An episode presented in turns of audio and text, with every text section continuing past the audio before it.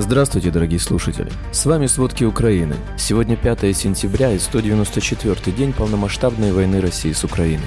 В Сименс не видят технических причин для остановки Северного потока, международные компании продолжают покидать Россию, а Россия насильно вывозит украинских детей. Обо всем этом подробней. Российские войска дважды пытались прорвать оборону в Луганской области, а также обстреляли Николаев ракетами типа С-300. Сумщина. Ночью обстрелы зафиксировано 40 прилетов. Поврежден частный дом и линия электропередач. Россияне дважды за ночь обстреляли Никопольский район. Никто не пострадал, повреждено до 10 частных домов и одна многоэтажка. Также повреждены гимназия, магазины, кафе. Луганщина. За ночь российскими войсками проведены 5 минометных и 6 артобстрелов украинских позиций и ближайших населенных пунктов. Дважды россияне пытались прорвать оборону. Все их атаки были отражены. Донеччина. Ночью и утром область остается без газа и частично без воды и электричества. Эвакуация населения продолжается. Повреждена многоэтажка и 19 частных жилых домов. В сутки по области трое погибших, четверо раненых. Харьковщина. Вечером попали ракетой С-300 по Харькову. Один человек погиб, есть пострадавшие. Подробная информация уточняется. Николаев ночью снова обстреляли. По предварительным данным, четыре ракеты типа С-300, три из них попали в промышленные предприятия в окрестностях города, предварительно без жертв и пострадавших.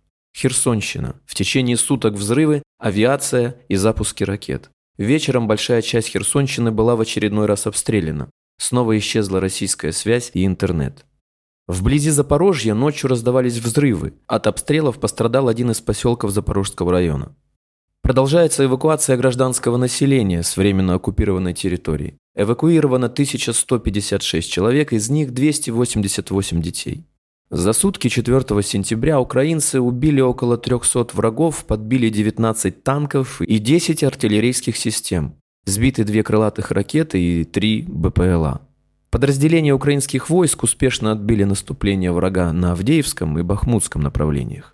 За прошедшие сутки армия России нанесла 25 ракетных и более 22 авиационных ударов по военным и гражданским объектам на территории Украины.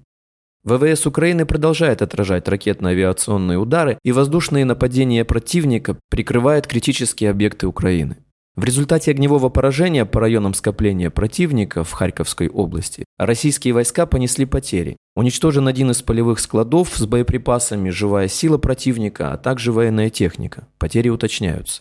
В Севастополе около 16.05 были слышны хлопки, похожие на взрывы при срабатывании системы ПВО, сообщил корреспондент Крым Реалии. По его словам, взрывы доносились с корабельной стороны, если слушать, в центральной части города. Хлопки, как отмечает корреспондент, чередовались с выстрелами из стрелкового оружия, менее громкими, но отчетливо слышными.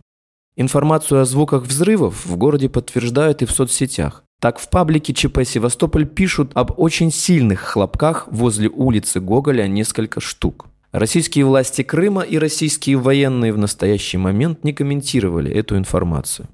Президент Украины Владимир Зеленский заявил об освобождении одного населенного пункта в Донецкой области и еще двух на юге страны. Об этом он сказал в вечернем видеосообщении 4 сентября.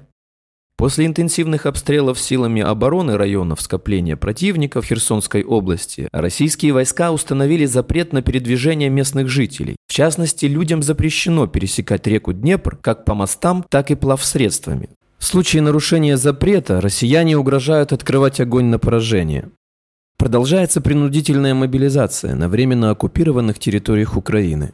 В Донецке российские захватчики обнаружили новый источник пополнения потерь в живой силе. Так недавно в местные больницы города начали прибывать представители российской оккупационной армии и силой выписывать больных. Под такую выписку попадают мужчины призывного возраста с различными заболеваниями или травмами, в том числе раненые во время боевых действий, проходящих лечение. В который раз военнослужащие второго армейского корпуса отмечают дискриминацию их статуса по сравнению с российскими военными. Личный состав подразделений указанного армейского корпуса не получает определенных задекларированных надбавок, в отличие от российских военных в других воинских частях. Кроме того, отсутствует качественное медицинское обеспечение. Все это оказывает существенное влияние на ухудшение морально-психологического состояния личного состава. Четыре из шести представителей команды инспекции МАГАТЭ 5 сентября завершили работу на Запорожской АЭС и покинули площадку станции. Ожидается, что два эксперта продолжат работу на ЗАЭС на постоянной основе.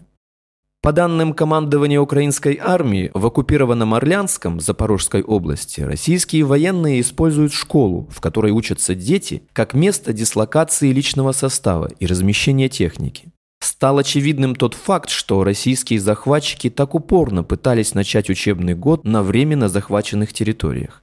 Так в здании школы населенного пункта Орлянская Запорожской области на первом этаже проживает около 70 военных России, в то время, когда на втором этаже учатся дети, в том числе первоклассники, а во дворе школы размещена военная техника противника, говорится в вечерней сводке Генштаба.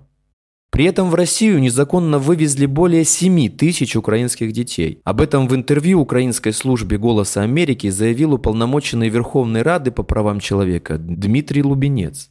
Россия делает все, чтобы наши дети не возвращались к нам. Даже упростили свое законодательство по усыновлению, заявил Лубенец. Чиновник добавил, что в Украину в сотрудничестве с российскими волонтерами удалось вернуть 51 вывезенного ребенка. Утечка масла, на которую ссылается российский «Газпром», не может служить технической причиной для прекращения эксплуатации газопровода «Северный поток». Такие утечки обычно не влияют на работу турбин и могут быть устранены на месте, отмечают в компании, называя подобные операции по устранению неполадок рутинными. Компания также сообщила, что готова выполнить технические работы, если это необходимо, отметив, что на компрессорной станции портовая есть дополнительные турбины, с помощью которых можно возобновить подачу газа. 2 августа «Газпром» заявил, что техническое обслуживание единственной рабочей турбины газопровода «Северный поток» выявило неисправности. До их устранения прокачка по газопроводу будет полностью остановлена.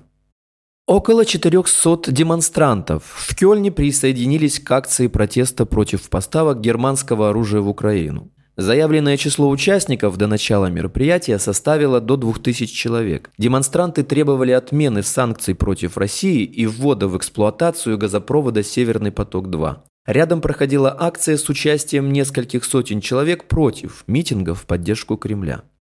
Глава Евросовета Шарль Мишель проведет переговоры с крупнейшим производителем газа Катаром во время визита в Доху 6 сентября.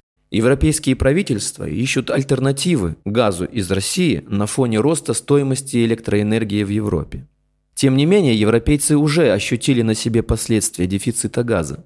Заоблачные счета за коммуналку, суммы в платежках выросли в разы и рекордная инфляция. Будем одеваться теплее. Закажу маме вязаные штаны. Зимой мы некоторые комнаты не будем отапливать. Те, что обычно отапливали, говорят европейцы. Эти привычки на будущее.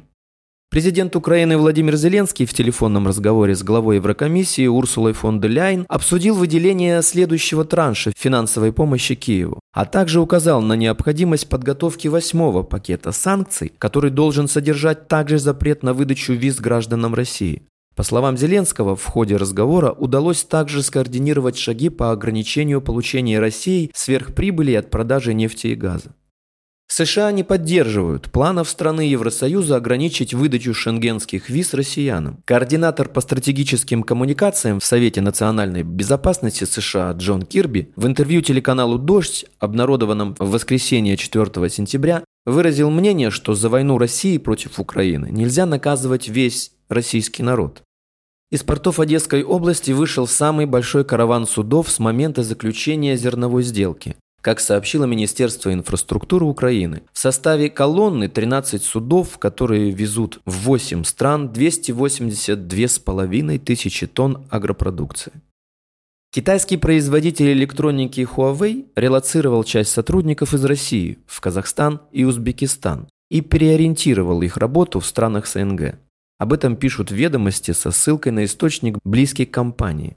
Информацию также подтвердил один из партнеров Huawei в России. При этом в пресс-службе Huawei не комментировали эту информацию. По словам собеседника, близкого к компании, китайская компания начала перераспределять российских сотрудников на работу в странах СНГ с весны 2022 года.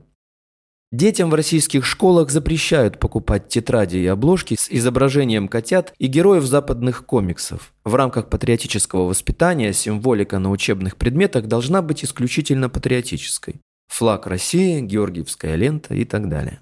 Спасибо, это были все основные новости о войне России с Украиной к середине 5 сентября. Помните, правда существует, а мы стараемся сделать ее доступной. Если вам нравится то, что мы делаем, пожалуйста, поделитесь этим подкастом с друзьями в России. Это очень важно для нас и для распространения правдивой информации. До встречи.